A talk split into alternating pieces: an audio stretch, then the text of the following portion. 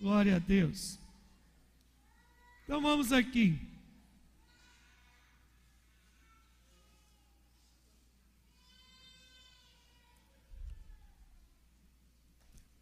Anota aí. Nós estamos na quarta semana no deserto.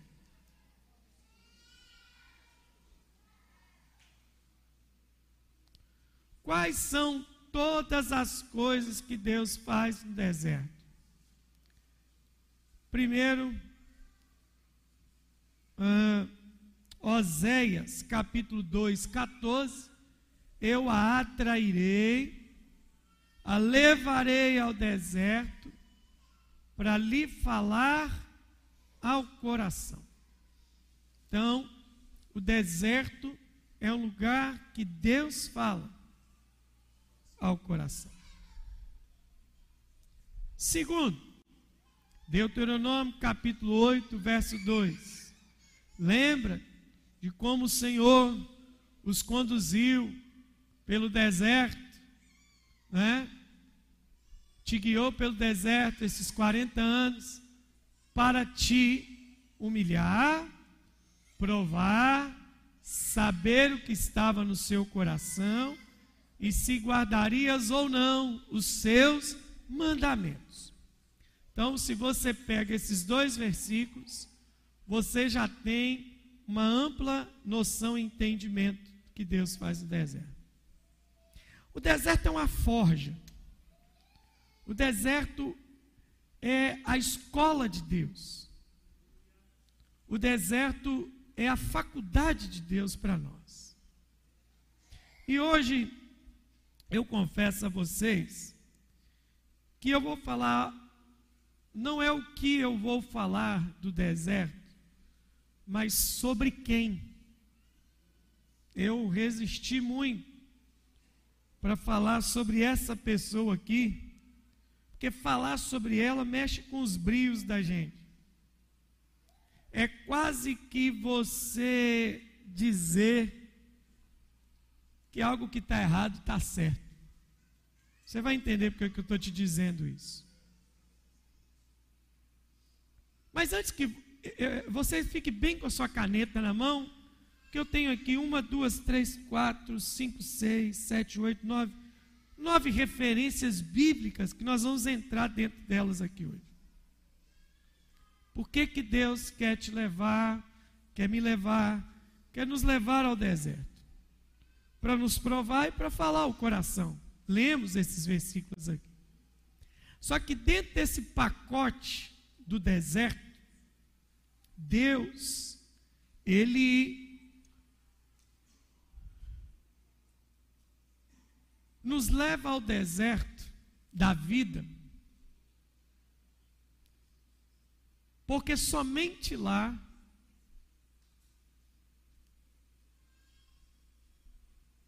coisas não manifestas fora do deserto se manifestarão no deserto. O deserto é capaz de extrair de nós coisa que nós nunca imaginaríamos. Eu chamei isso aqui hoje de faces da nossa natureza. Faces da nossa natureza e do nosso propósito só se tornarão uma realidade quando a gente for lançado do deserto. Tem coisa que você aprendeu no deserto que uma escola de teologia nunca te ensinaria. Tem coisa que você vai aprender no deserto que nenhuma faculdade, nenhuma academia te ensinaria. Você só sabe, soube que era isso quando você entrou no deserto. Dá uma pausa, respira. não é uma profecia, é uma opinião pastoral. Eu acho que é por isso que ainda tem muita gente aqui olhando para mim que precisa ir para o deserto. Porque você ainda não é e não está sendo quem deveria ser de verdade. É como que sem entrar no deserto, você nunca será a totalidade daquilo que tem que ser. O deserto é necessário. Ele é sério com relação a isso. Por exemplo, se não fosse o deserto, nós nunca conheceríamos o Moisés que conhecemos. Não fosse o deserto, nós nunca conheceríamos o Davi que conhecemos. Se não fosse o deserto, nós nunca teríamos visto o Jesus que nós vimos. Se não fosse o deserto, talvez nós nunca teríamos o Paulo que conhecemos. E eu não estou falando de um deserto geográfico, eu estou falando de um deserto espiritual, deserto emocional, um deserto ministerial. Então, essas faces, elas são reveladas quando somos lançados ao deserto. Agora vamos descendo mais o funil. Existem profecias que só serão cumpridas no deserto. Existem promessas que só se tornarão uma verdade no deserto. Então, é necessário que ele nos atraia ao deserto, nos lance no deserto, porque senão nós nunca seremos quem nós temos que ser. Eu não confio, eu não confio em um crente sem deserto. Eu não acredito num pastor sem deserto. Eu não creio num chamado que não tenha passado pelo deserto. Há faces da nossa vida que só serão ativadas no deserto. Quem está me escutando aí, diga amém. Então vem comigo. Levante todo mundo a sua mão para o céu e diga assim: Espírito Santo, desbloqueie esse ambiente, quebra a resistência, em nome de Jesus. Tudo que é contrário à pregação da palavra, cai agora, e que a minha mente seja levada cativa em obediência a Ti. Olha para mim e sossega aí agora. Tem coisas que não nós nunca saberemos que existia se não fosse o deserto. Há, há faces de você que você nunca encontraria se não fosse o deserto. Para ficar mais fácil nossa conversa aqui hoje, eu vou dar um, uma frase para você se guiar aqui hoje. Quarta semana, diário de bordo do deserto. Deserto é o lugar onde cordeiros se tornam leões e órfãos se tornam príncipes. O deserto é o lugar onde cordeiros se tornam leões e órfãos se tornam príncipes é o processo do deserto. Olhe para mim. Dos piores sentimentos que você pode ter por alguém, o pior deles todos é ter dó da situação que alguém está passando. Por mais caótica que ela seja. Eu me dou com as situações das pessoas por causa de quê? Por causa de compaixão compaixão, empatia. Mas dó Nunca. Outra coisa que eu aprendi também, básica, é que se eu me meto no deserto de Deus com alguém, Deus vai me arrebentar. Aqui nesse auditório deve ter uma meia dúzia, cinco dúzia de pessoas que você está estourado na vida porque você quis ser mais do que Deus e se meteu no deserto de alguém para tentar tirá-lo de lá. E Deus nunca quis tirar aquela pessoa de lá. Na verdade, ele estava ensinando, aí você achou que sabia mais do que Deus e quis tirar aquele irmãozinho do deserto. E aí, sabe qual que é o seu papel? Você está fazendo o papel do diabo. Porque semana que vem nós vamos chegar em Jesus. E você sabe tudo que o diabo quis fazer com Jesus: tirar ele do deserto. Então, quando você quer tirar alguém do deserto, você está no mesmo papel do diabo lá no deserto com Jesus. Não tenta tirar. Não tenta tirar. Melhor coisa que você pode fazer por alguém, ajudar alguém, é ajudá-lo no deserto e não tirá-lo do deserto. não tirado do deserto. Pensa numa mulher agora que está grávida e está dando à luz a uma criança. E o parto dela não é cesárea, é normal. A mulherada que está aqui, que teve parto normal, sabe bem do que a gente está falando. Eu nem sei, não tenho noção do que eu estou falando. Eu tenho noção teórica. Diz que a mulher tem muita dor. Diz que a mulher grita. E eu fico imaginando um marido tentando assistir um parto normal. Parto cesárea, tranquilinho. Eu assisti os meus três filhos nascer por cesárea. A única apreensão que você tem é a anestesia. Mas no parto cesárea não tem grito a não ser o da criança. Não tem o gemido de uma mulher tentando colocar aquela criança à luz. Não tem. Mas no parto normal tem.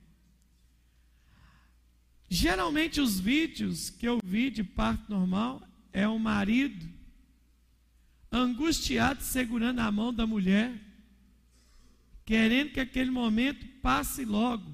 Mas não é assim, né? Todo parto tem a sua dor.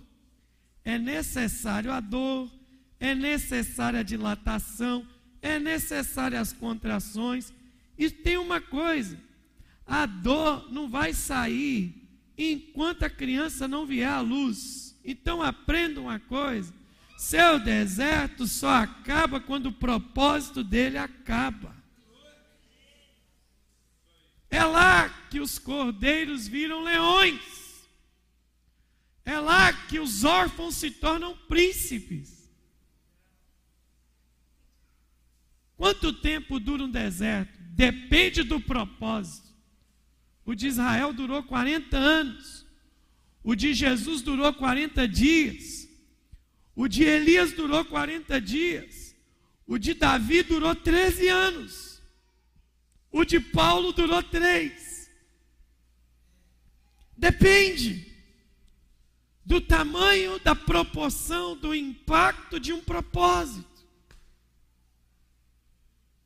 Então, é necessário ir ao deserto. Eu tenho algumas coisas adultas para falar para algumas crianças aqui nessa noite.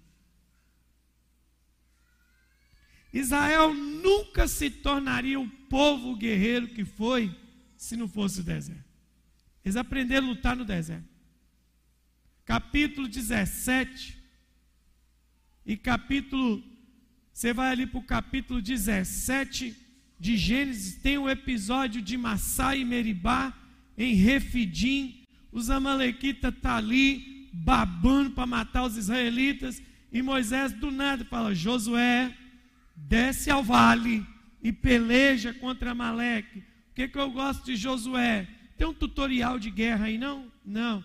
Josué juntou uma galera, foi para o vale e tiveram que disputar sua primeira guerra da vida ali. Milhares de anos se passaram, acessa o Google por curiosidade, bate lá e coloca assim: Guerra dos Seis Dias. Quando Israel arrebentou com várias nações em seis dias. Uma guerra que o mundo olhou e falou assim: acabou com Israel. Israel acabou com as outras nações. Agora você olha como é que um povo resolve uma guerra em seis dias. É porque esse povo tem uma história milenar do deserto. Ele se tornou um povo guerreiro no deserto. O deserto é necessário. É lá que nós vamos virar leões. É lá que os órfãos se tornam príncipes. É lá que os fracos se tornam fortes. É lá que os covardes se tornam corajosos. O que, que você vai fazer com o deserto que Deus te colocou? Então vamos lá. Esse personagem de hoje, ele é polêmico, porque a lembrança maior dele na nossa cabeça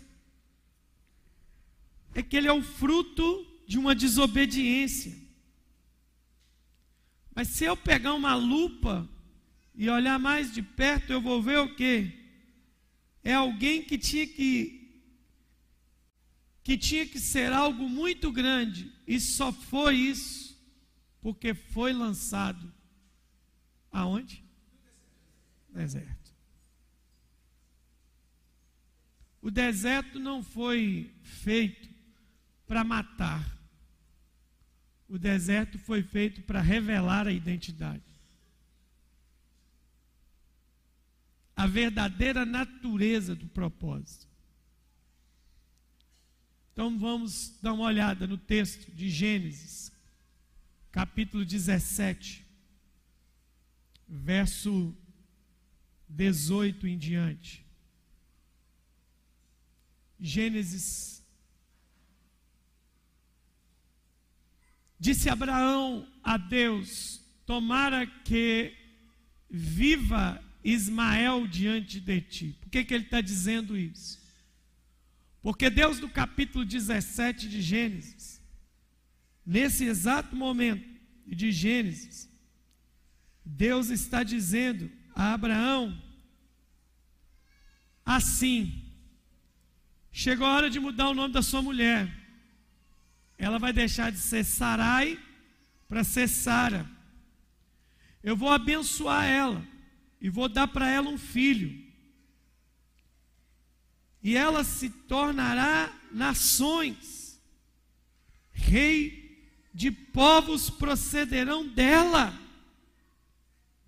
Então prostrou Abraão com o rosto em terra e, se, e diz comigo: A um homem de cem anos há de ser um filho, dará à luz Sara com seus 90 anos. E aí ele solta essa. Tomara. Abraão está dizendo para Deus que Deus está mentindo. Você está ficando doido? Como é que eu vou ser pai? Tomara que Ismael viva diante de ti. Deus lhe respondeu: De fato, sua mulher vai dar à luz a um filho. Lhe chamará Isaac, estabelecerei com ele a minha aliança. A aliança prof, é, estabelecerei com ele, perpétua para a sua descendência. E agora vai entrar o nosso personagem.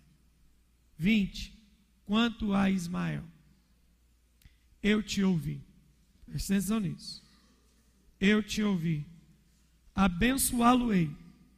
Falo-ei fecundo. Multiplicarei extraordinariamente. Gerará doze príncipes. E dele farei uma grande nação. De quem que nós estamos falando? Do erro. Do filho da desobediência do filho do equívoco, do filho do braço humano. Mas por ser filho de Abraão, Deus precisa mudar a sorte desse cara. Ismael precisa se tornar isso aqui. Qual é no céu o plano de Deus para Ismael? Ser uma bênção, ser fecundo, ser multiplicado extraordinariamente. Qual é o plano de Deus para Ismael?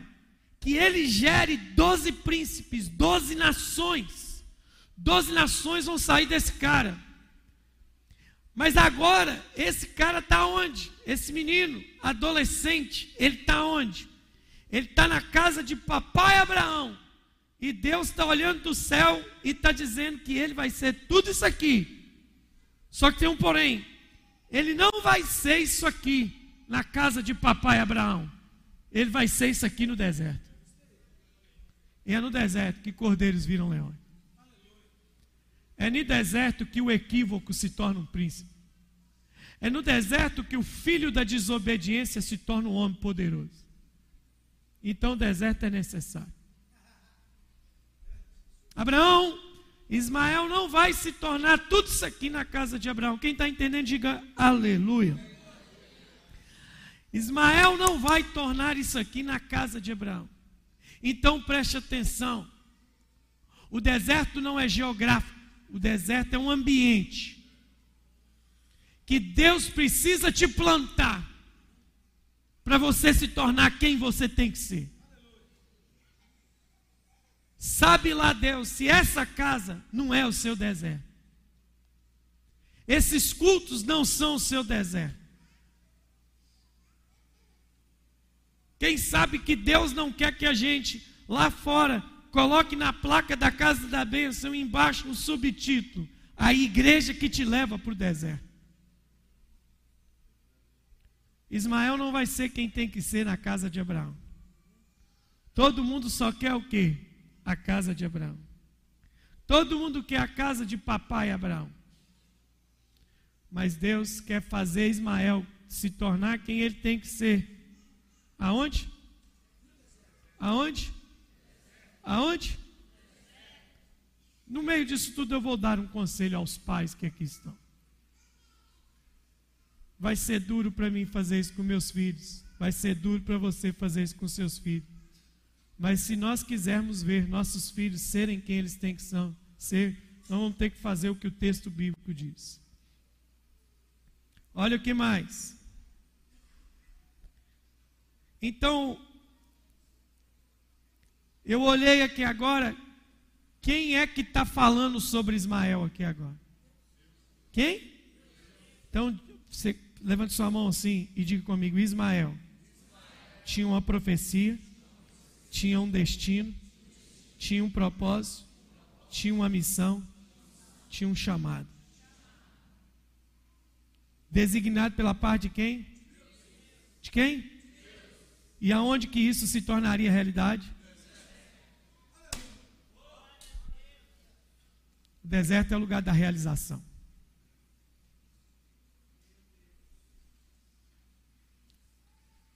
Uh! Olha para mim. Quem é o Ismael? É o filho da escrava. Qual é a herança que está no testamento do Ismael? Você é escravo. Porque pela lei oriental daquela época, isso você vai ver mais para frente, todo filho de escravo nascido na casa do seu senhor é de propriedade do dono. Qual a coisa que atenuava para Ismael? Ele era um escravo, mas tinha o sangue do Abraão. Mas isso não mudava a condição de escravatura dele.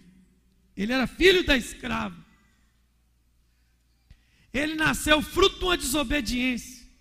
Ele nasceu fruto de uma decisão equivocada. Ele nasceu fruto de um erro de Abraão e Sara. Não foi só de Abraão, não. Foi de Sara também. Ele carrega um legado, uma assina de alguém que vai dar errado. Mas onde que a sorte de Ismael é mudada? Primeiro, quando ele tem acesso ao que Deus falou sobre ele, nada na sua vida vai mudar até você não ter, até você ter consciência e acesso ao que Deus falou sobre você. Primeira coisa é essa. Agora, a segunda coisa, quer consertar um erro na sua vida? Quer consertar uma besteira que você fez? Sim. Quais são os passos? Vou te mostrar por que Ismael teve acesso à bênção.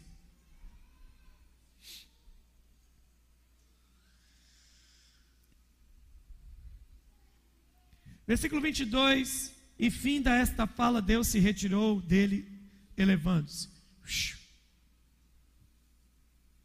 Quando Deus se elevou, olha o 23. Tomou, pois, Abraão a quem? Seu filho Ismael, todos os escravos nascidos em sua casa, e a todos comprados por dinheiro, porque todos são escravos, os nascidos e os comprados.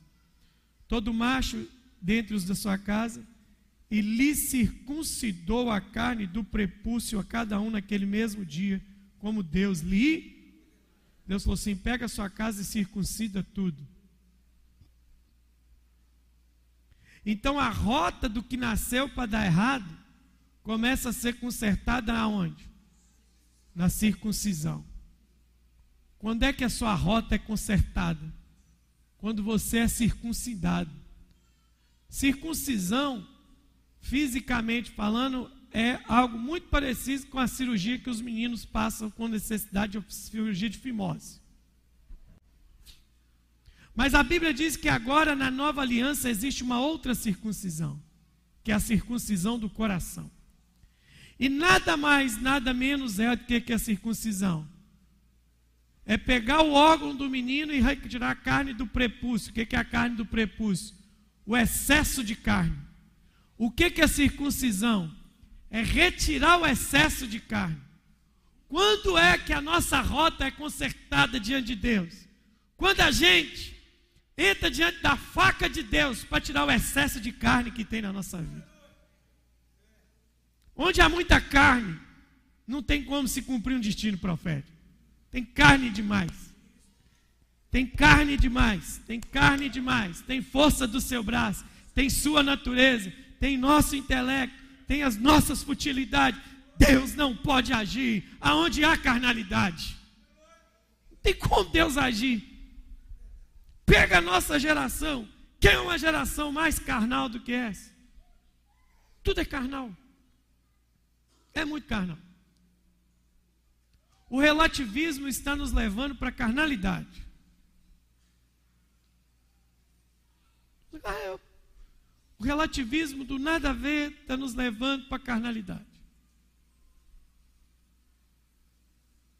A gente esqueceu, olha para mim, você como discípulo de Jesus, olha aqui para mim. Você como discípulo de Jesus, não é pastor, apóstolo, sempre como discípulo de Jesus. Essa palavra foi dada aos discípulos. Você se esquece, às vezes, que tem uma palavra que Jesus disse que se você, como discípulo dele, for o motivo do tropeço de alguém, é melhor você deixar de viver do que continuar vivendo depois de ter causado o tropeço de alguém. Mas por que, que a gente ignora isso? Porque nós somos muito carnais, somos relativistas. Deixa eu te falar uma coisa: quem é guiado por espírito ele saiu do jardim de infância. A igreja hoje não é o que é, porque ela está no jardim de infância gospel. É um bando de criancinha achando que o reino de Deus é, é jardim de infância. Então nós ficamos brincando. A gente brinca de ser discípulo, a gente brinca de ser crente, a gente está no... Tem muita gente adulta brincando de casinha com alguém casado. Ele acha que isso aqui, ó, é brinquedo. Ele acha que isso aqui é, é, é, é brincadeirinha de, de criança. Ah, olha que bonitinho. É dois menininhos aqui na frente dizendo assim. Na hora que o negócio pega, ah, não quero mais, estou de mal de você. Nós somos carnais. Nós somos carnais ao ponto, e, e só vão surgindo mais coisas que, que vêm para aflorar a nossa carnalidade moda, rede social. Se a igreja não entender que ela precisa passar pela circuncisão, ela não vai ser quem ela tem que ser, não, meu irmão. Precisa passar pela circuncisão, retirar o excesso de carne que está na nossa vida. Parar de gostar do evangelho da moda e, e passar a se apaixonar pelo evangelho do reino. Carnalidade demais. E a gente é tão infantil que nós queremos viver de regrinha. É muita carnalidade. Mas Ismael, ele é fruto de uma circuncisão. No 25 vai dizer: Ismael, seu filho, era de 13 anos, quando foi circuncidado na carne do seu prepúcio. O bichinho passou na faca. Uma hora a gente senta aqui, vai ser muito divertida essa conversa. Mas uma das coisas que eu mais amo em Davi é quando ele olha para o Golias, ele diz assim: ele não fala, ô grandão, ô guerreiro, ô feroz. Ele aponta cara, o dedo na cara do, do Golias e fala assim: Quem é você, seu incircunciso? Quem é você? Te dá spoiler disso já. Por que, que Davi sabia que ele era incircunciso? Porque a circuncisão era um direito particular de Israel. Todo mundo que queria fazer parte do que Israel vivia precisa ser circuncidado. Se você quer fazer parte do Israel celestial, você vai precisar ser circuncidado. No céu só vai entrar o circunciso. E aí que está o negócio. Sabe qual é a questão aqui? Nós estamos falando de estética. Com roupa, você nunca sabe que alguém é circuncidado. Para você descobrir que alguém for circuncidado, ele precisa baixar a calça na sua frente. Ou seja, a circuncisão da nossa vida só é revelada quando nós estamos expostos. Quando nós estamos frágeis. É aí que nós provamos que nós fomos circuncidados em Jesus. Jesus é a nossa circuncisão. Ismael passou pela circuncisão. E aí, sabe o que, que acontece? Vamos caminhar mais um pouquinho aqui para a gente concluir. Diga comigo: Ismael tinha uma marca, uma profecia Oh, desculpa, é o contrário. Diga comigo, ele tinha uma profecia, tinha uma marca, e agora faltava o destino.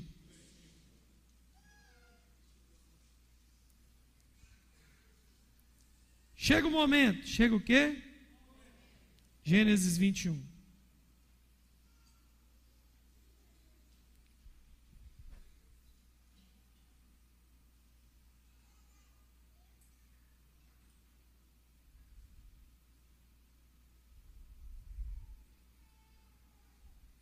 Gênesis 21, 9. Tem uma crise na janta. Tem uma crise no jantar. Vendo Sara que o filho de Agar, egípcia, o qual ela dera à luz a Abraão, caçoava de Isaac. Disse Abraão: Rejeita essa escrava e seu filho, porque o filho dessa escrava não será herdeiro com Isaac, meu filho. A Sara está metida agora, né? Pareceu Lê para mim o 11, bem alto, todo mundo.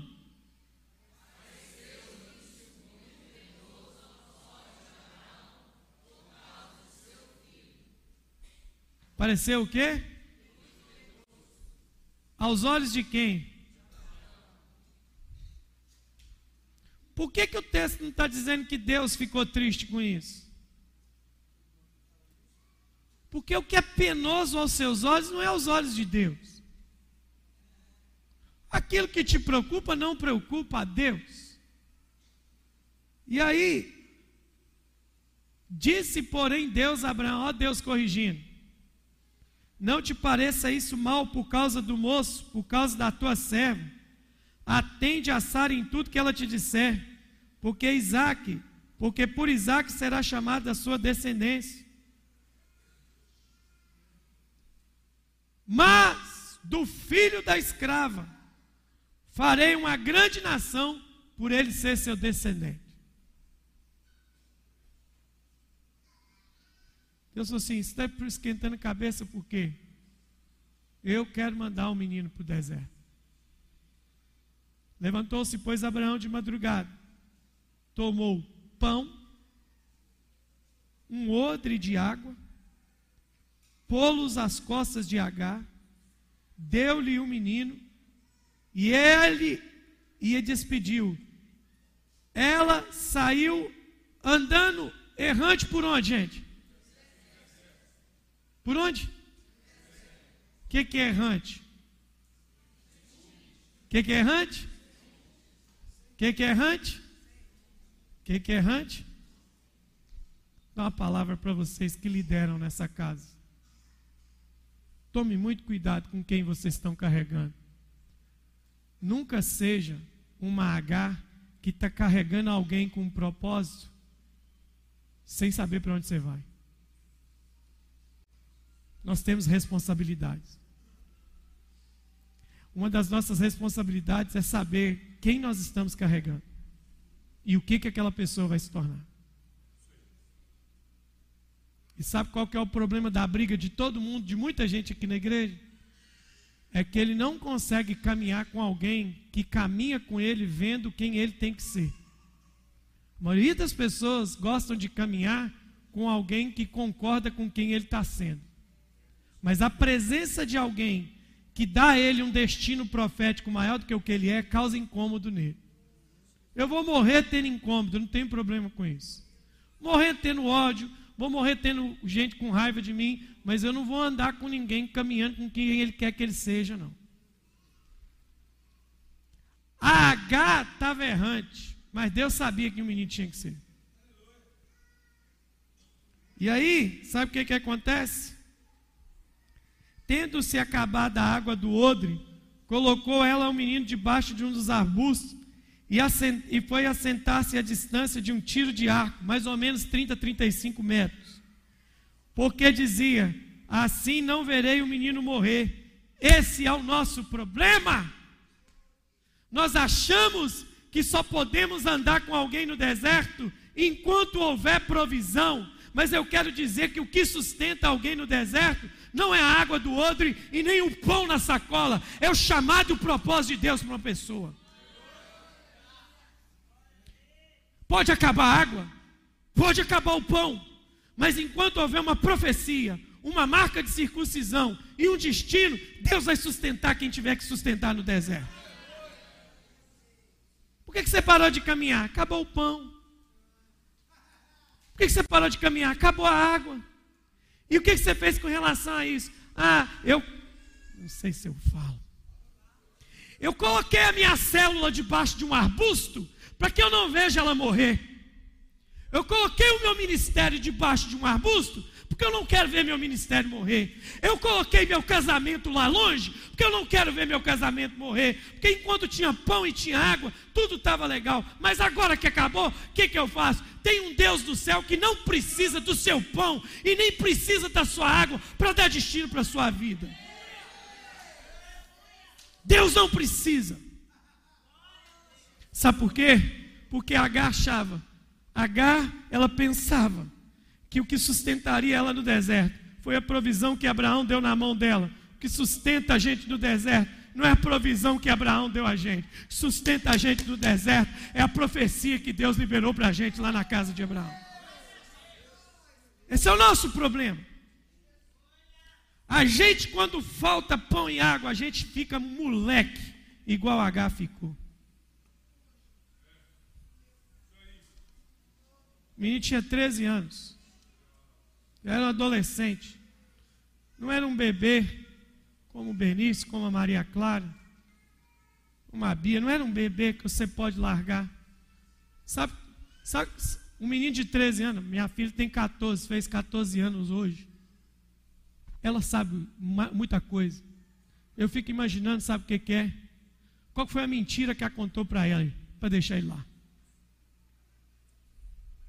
Eu não estou falando. Eu, se eu pegar Maria Clara e falar assim no deserto, deixa ela lá e ó, Saio. Ela não vai aguentar correr atrás de mim. O Benício é a mesma coisa. Vai chorar, chorar, chorar até morrer desnutrido. Uma menina de 14 anos. Você precisa enganar ele. Então, qual que são as mentiras que a gente está contando na caminhada para poder abandonar aquilo que Deus chamou a gente para gerar? Quais as mentiras que a gente está contando?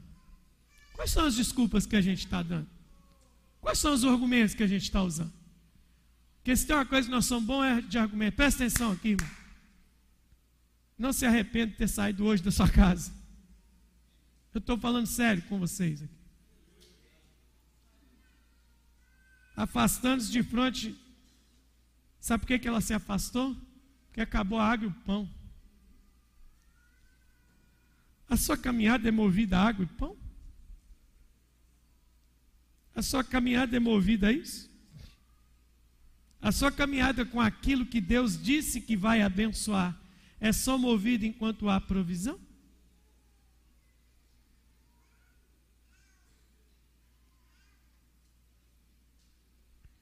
E aí, meu irmão, o texto vai dizer: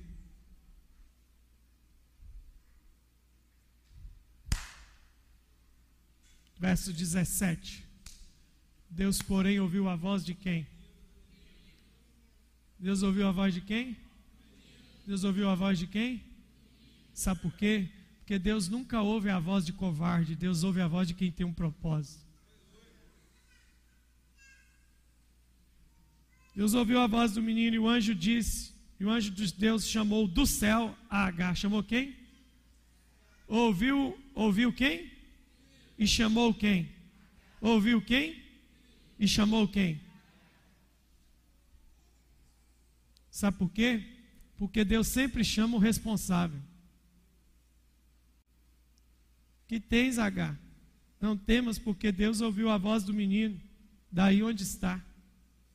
Levanta, ergue-te. Levanta o rapaz, segura-o pela mão, porque eu farei dele um grande povo. Sabe o que, que Deus está fazendo? Deus está lembrando para H o que ele tinha falado. Ou seja, Deus tem, tem, gente que gosta só do trem novo. Qual que é o trem novo? Se tiver um trem novo, todo mundo está atrás. Qual que é a nova? Vamos abrir uma igreja nova, vamos lá atrás. Abrir uma lanchonete nova, vamos lá atrás. Abrir não sei o que novo. Deus muitas vezes não vai trabalhar com o novo, Ele só vai te lembrar aquilo que já foi dito.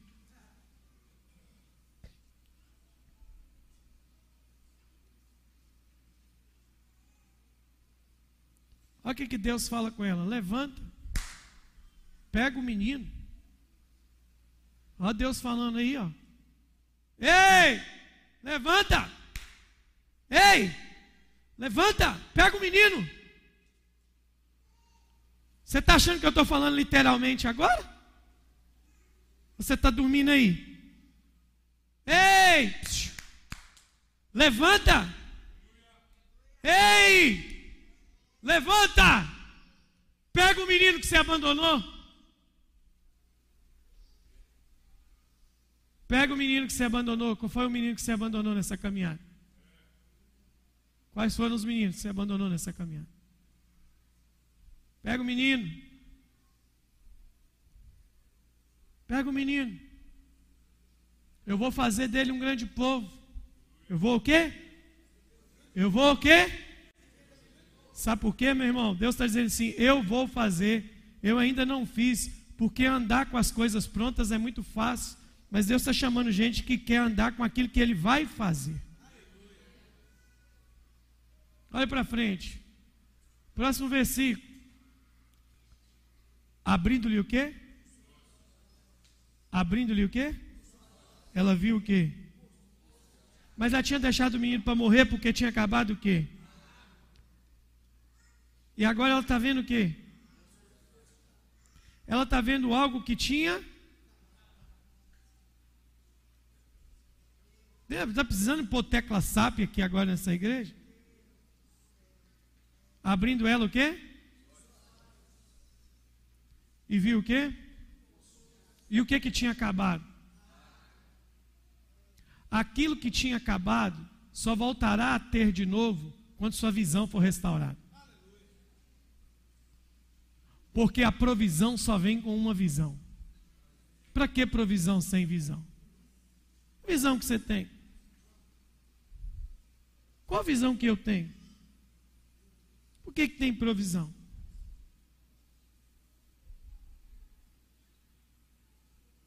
Esses dias eu orei para Jesus e falei assim: Jesus, eu nunca vivi um momento como esse. Eu nunca vivi um momento de provisão como esse. O que que eu estou fazendo diferente do que eu fazia antes? Estou semeando mais? Não estou. Estou mais generoso? Não, está do mesmo jeito. O que que que está acontecendo para que a janela do céu está aberta? Não é uma simples profecia.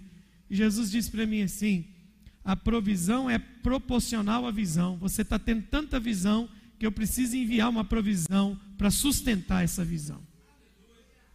Abre os olhos, OH. Por quê?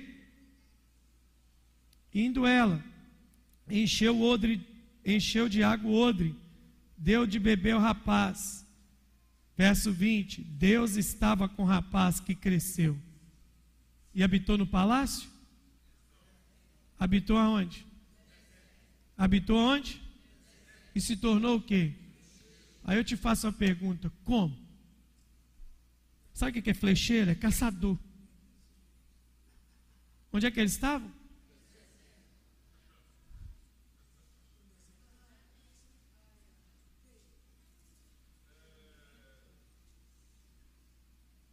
Ele se tornou o quê? Aonde?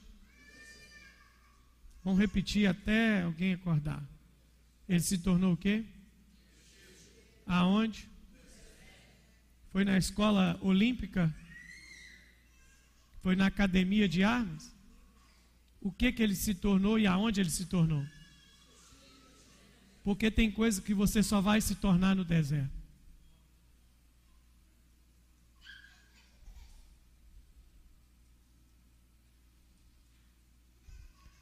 Isso tudo que está acontecendo aqui, sabe qual deserto que é? Deserto de Berseba. Ele se torna flecheiro. Quando a Bíblia diz que alguém se torna alguma coisa, que ele se estabeleceu. Se você se estabelece no deserto, quando você firmou as pernas, financeiramente, economicamente, qual seria a sua primeira, qual seria a sua primeira providência? Quando você juntou dinheiro, você se tornou flecheiro, estabilizou sua vida, qual que seria o seu primeiro providência? Eu ouvi alguém dizendo. Porque agora eu tenho o quê? Condições para Como é que Isaac, como é que Ismael se estabeleceu? Ora as bolas pequeno para gafanhoto, simples. Deus plantou ele e a mãe dele perto de quê? De onde? Um poço aonde? Então, quem que vocês acham que ia ali toda hora no deserto beber água? Ó, oh, ele não precisava caçar. Os bichos iam até ele. Virão sobre ti e te seguirão todas essas bênçãos. Isaac, Ismael se tornou o maior empreendedor do Oriente. Pele, chifre, carne, gordura, o maior distribuidor de matéria-prima foi Ismael. Está rico. Agora Ismael está estabelecido, virou um flecheiro. Se fosse eu e você, tempo de cantar chegou, tempo de comprar uma casa no Boulevard chegou. Aí agora esse cara vai se mudar. Esse cara vai se mudar. Sabe para onde ele vai? O próximo versículo.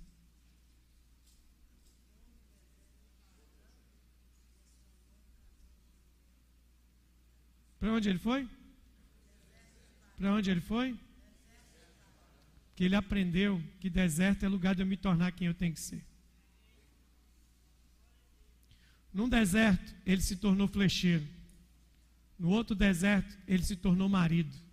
Nesse mesmo deserto, ele vai se tornar pai de doze príncipes. Tudo isso aonde? Diga comigo, o deserto é o lugar onde cordeiros viram leões e órfãos viram príncipes. Como que você sabe disso aí, pastor? Eu sei. Capítulo 25, verso 13, a última história de Ismael. Olha lá, 25, verso 13 de Gênesis. Olha ali para o tempo. Estes são os filhos de quem? Pelos seus nomes, segundo o seu nascimento. Antes de você ler, quantos filhos Deus disse que ele ia ser pai de quantos príncipes? De quantos? Então lê lá para mim. Seu nascimento, dois pontos. O primogênito de Ismael foi. Depois. Depois. Abideel, gente. Abideel. Depois. Mibzão. Depois. Depois. Depois. Depois. Depois. Depois. Depois. E depois. Sabe quantos deu, né? Sabe quantos filhos ele teve depois disso? Nenhum. Porque você só vive para cumprir o que Deus disse que você tinha que cumprir. Não teve nenhum filho a mais. Sabe onde essa turma nasceu? Hein? Os filhos de Ismael, milhares de anos depois, hoje, você acha que eles habitam aonde?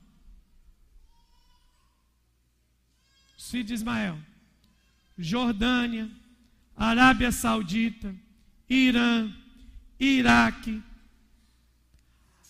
Catar, vai ter a Copa do Mundo. Onde é que você acha que é isso? Porque o filho de Ismael entendeu que deserto não te mata, deserto te torna quem você tem que ser. Concordo com o que eles fazem? Não. Adoro o Deus que eles adoram? Não. Mas os, o dia que eles lembrarem que eles são tudo por causa da profecia de Yahvé e não de Alá, aí as coisas podem mudar. Agora, para terminar, diga comigo: é no deserto que Deus nos chama para nos tornar participantes do seu chamado para nós. Mas no deserto, eu preciso amadurecer e me tornar responsável por tudo que foi confiado a nós. Sair do nível da mediocridade e vir para o nível da excelência. Preste atenção numa coisa aqui, que eu vou fazer aqui agora. Preste atenção nisso. Vou te mostrar o que é responsabilidade. Tira o telefone do Benício. É porque não está filmando aqui a cara da Roberta. Na hora que eu entregar para o Benício um iPad Pro 12.9, o coração dela vai gelar. Olha aqui. Toma, Benício. Ela já pegou junto. Ela está segurando e ele está aqui cutucando. Ele não sabe o que faz. Ele está procurando alguma coisa, ele gostou. O Benício sabe quanto custa esse iPad? O Benício, se jogar esse iPad no chão e ele trincar, ele tem noção do prejuízo que ele vai dar para a mãe e para o pai dele? Ela já está até me devolvendo. Então deixa eu dar para Maria Clara aqui, então.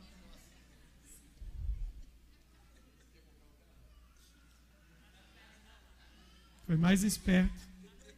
Você está oprimindo a menina.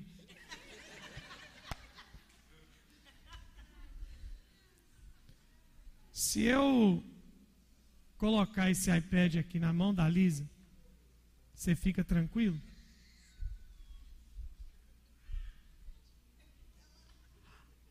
A Letícia já está até empurrando.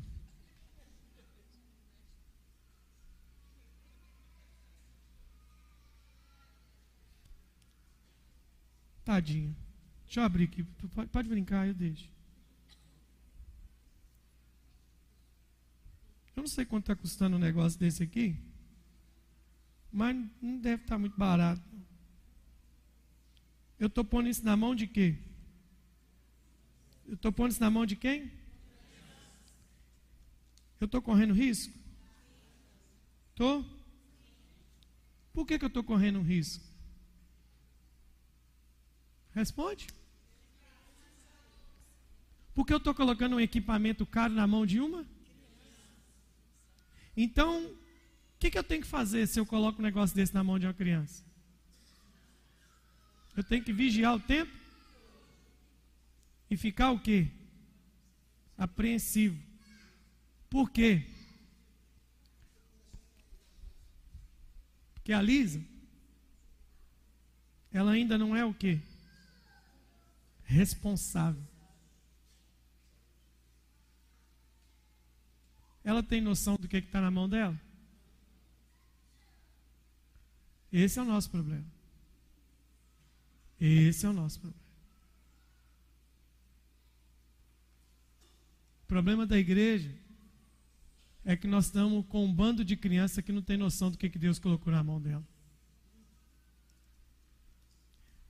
Aqui tem aplicativo de produtividade, tem tabela, minha vida está aqui dentro documento, Google Docs, documentos da Apple, fotos, é, mais de 1.200 sermões escritos, está tudo aqui dentro. Você sabe o que, chamou a atenção da Lisa aqui agora? Você acha que ela, tá, ela pediu para a mãe dela abrir as mensagens que eu escrevi? Não. Ela está quietinha aqui brincando. Porque ela abriu na pasta de jogos. Porque a única coisa que chama a atenção dela é a diversão e não a produtividade. O que chama a sua atenção aqui nessa igreja é a diversão ou a produtividade? É a pasta de entretenimento ou a pasta de serviço? Porque o que está assim de gente procurando igreja que está cheio de aplicativo de diversão. Porque é um bando de crianças. O deserto me faz ser responsável. O meu telefone não, mas o telefone da Jaque, que é o mesmo do meu, roda na mão dos nossos filhos. Toda vez que eu compro um telefone para ela, eu chego na loja e pergunto assim: qual a capa mais inquebrável que tem aí? Aí o cara fala assim: essa aqui é cara, eu vou lá e coloco. Qual a película mais cara que tem? O cara vai lá e coloca. Qual a película de câmera mais dura, mais dura aí? É. Pô, tudo aí para mim. Mas você está protegendo esse telefone de quê? Falei assim: eu quero uma, uma capa que tenha certificado do exército.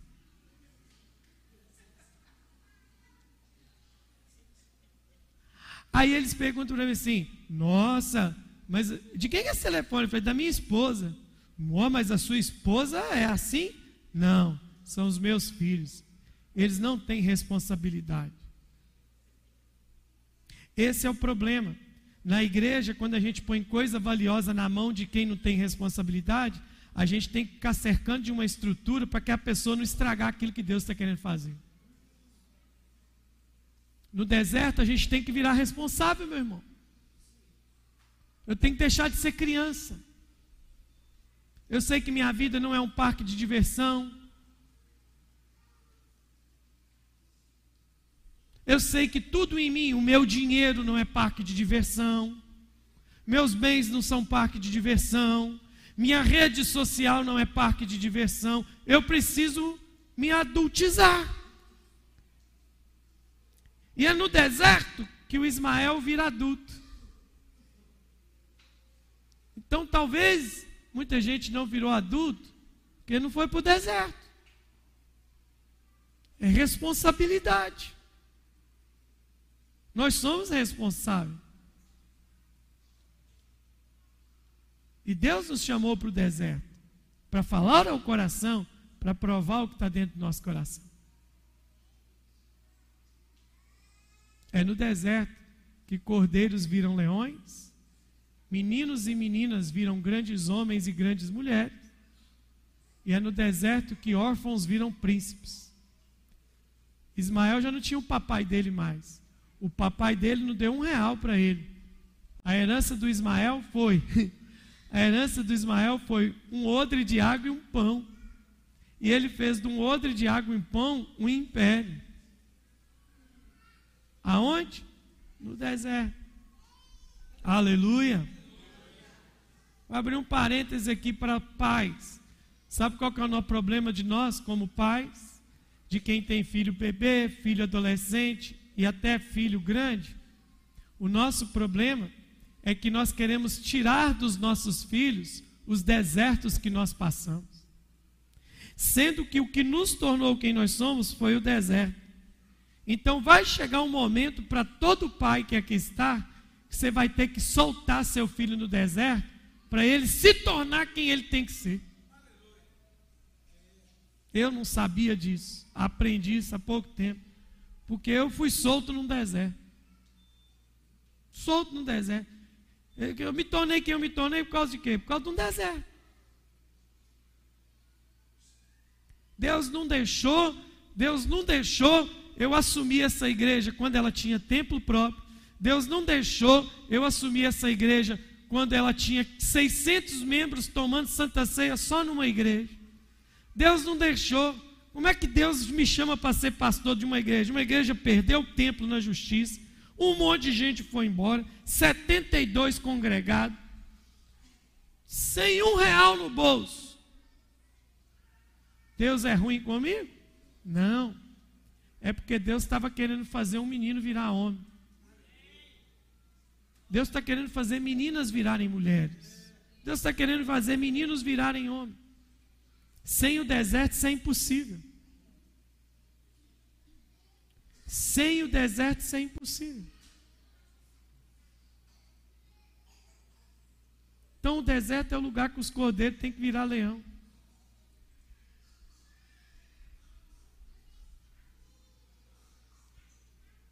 Uma vez, uma pergunta, eu, hoje eu não tive resposta para essa pergunta. Hoje eu tenho. Alguém me perguntou assim, pastor, você acha que alguém pode não se tornar aquilo que tem que ser? E naquela época eu disse assim: não sei. Hoje eu digo: pode. Alguém pode não ser aquilo que tem que ser. Por quê? Porque não foi para o deserto. Fugiu do deserto correu do deserto. Não quer o deserto. Tem gente que não quer o deserto. Tem gente que ao mínimo de dificuldade ele arrepia todo, ao mínimo de resistência, ele, ao mínimo de confronto de vida, de uma dificuldade empecilho, ele já fica mal. Um pneu furado numa viagem, pneu furado do seu carro numa viagem, já, já acaba com todas as suas bases. Você já fica sem chão. Você já fica sem estrutura. Como Deus pode construir algo grande com gente tão frágil? Levá-lo-ei ao deserto, atrairei para falar o coração, para ver o que está no seu coração, para saber se você obedeceria. É no deserto que o Ismael deixa de ser o filho da escrava para virar o príncipe de doze nações no deserto.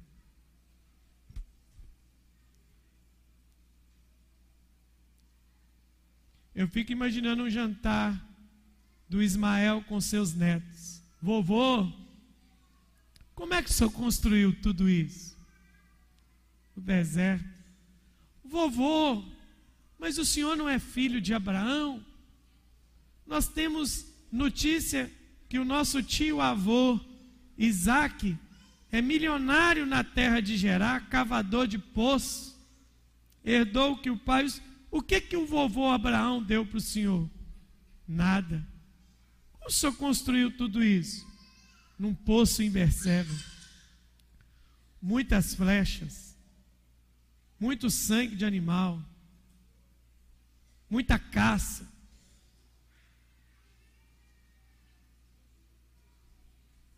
E quem é o Senhor hoje, vovô? Pai de doze nações, pai de doze tribos. É no deserto que cordeiros viram leões. O deserto, ele, ele vem para te forjar. ele vem para tirar daí de dentro aquilo que na casa de Abraão você nunca vai conseguir ser. A vida toda, depois de 20 anos, quando foi agora os 80 anos do meu pai, foi a primeira vez que se reuniu em 20 anos os nós irmãos todos. E teve um momento que estávamos só nós. E eu não me lembro se foi a pastora Ruth ou, ou, ou a pastora Lídia que comentou. Vocês já repararam que Deus separou todo mundo? E aí perguntou assim: por que, que vocês acham que Deus fez isso? Eu disse: porque se isso não tivesse acontecido, essa conversa agora não estaria acontecendo. Nenhum de nós teria se tornado o que somos hoje se Deus não tivesse levado a gente para o deserto. Do deserto, alguns voltam melhores, outros voltam piores. Mas ninguém volta neutro do deserto. Existe, olhe para mim, existe. Eu sei que nesse exato momento, e eu não estou dizendo isso para com raiva, eu estou dizendo isso com preocupação. Nesse exato momento, nesse auditório, tem pessoa que ou não está acreditando, ou não está dando a mínima para isso aqui que eu estou dizendo. Eu estou te falando sério. Tem algo aí dentro de você que só vai vir à tona no deserto. que vai sair para fora no deserto. Esses dias, eu estava vendo um programa de arqueologia e o cara falou assim: Vocês estão vendo aquele vale ali no deserto? Falei, sim. Aí ele pegou a Bíblia em 1 Samuel 17 e leu e falou assim: É ali que Davi enfrentou Golias. Falei, não é possível. Quer dizer que Golias morreu na mão de Davi num vale do deserto? Ou seja, descobriram que um menino de 17 anos era matador de gigante aonde?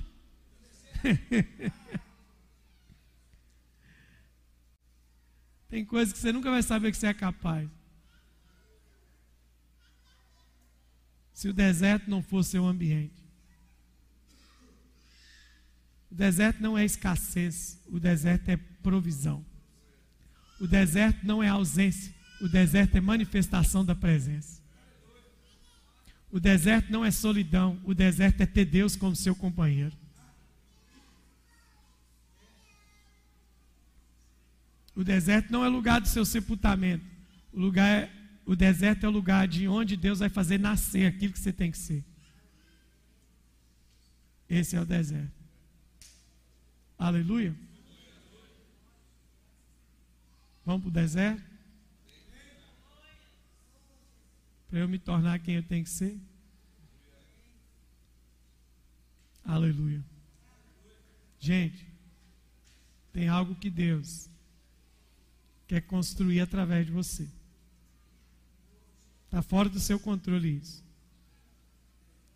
Mas você tem que se tornar o quê? Responsável. Não é assim? Você tem que se tornar responsável, maduro. Os coaches gostam muito de uma frase nas suas palestras que eu não discordo dela, só acho que eles não vivem ela. Tem uma frase que alguém disse assim: Você precisa se tornar protagonista da sua história. Se a gente fizer algumas correções nessa frase, ela está correta. Você tem que se tornar protagonista. A vida toda, se você passar só assistindo, não vai fazer diferença nenhuma. Ismael, até os 13 anos, fez o quê? Comeu da comida que Abraão pôs na mesa dele, andou nos cavalos que Abraão deu para ele, tomou leite das vaquinhas que Abraão tinha dado para ele. Mas um dia no deserto, aquele menino de 13 anos olhou para o seu cântaro: cadê a água? Acabou. Cadê o pão? Acabou. Cadê minha mãe? Fugiu. Quem que eu tenho? Chorou. Chorou, porque o texto diz que Deus ouviu o choro do menino.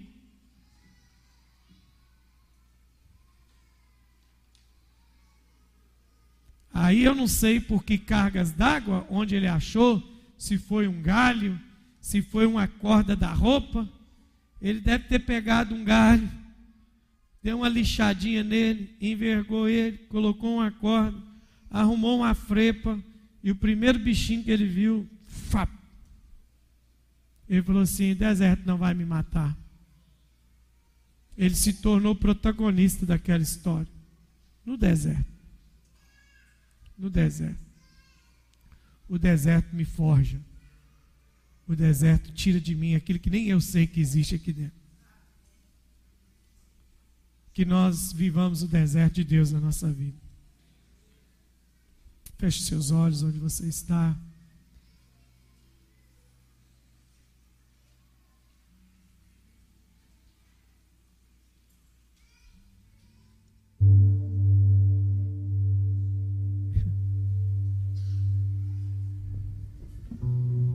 Obrigado.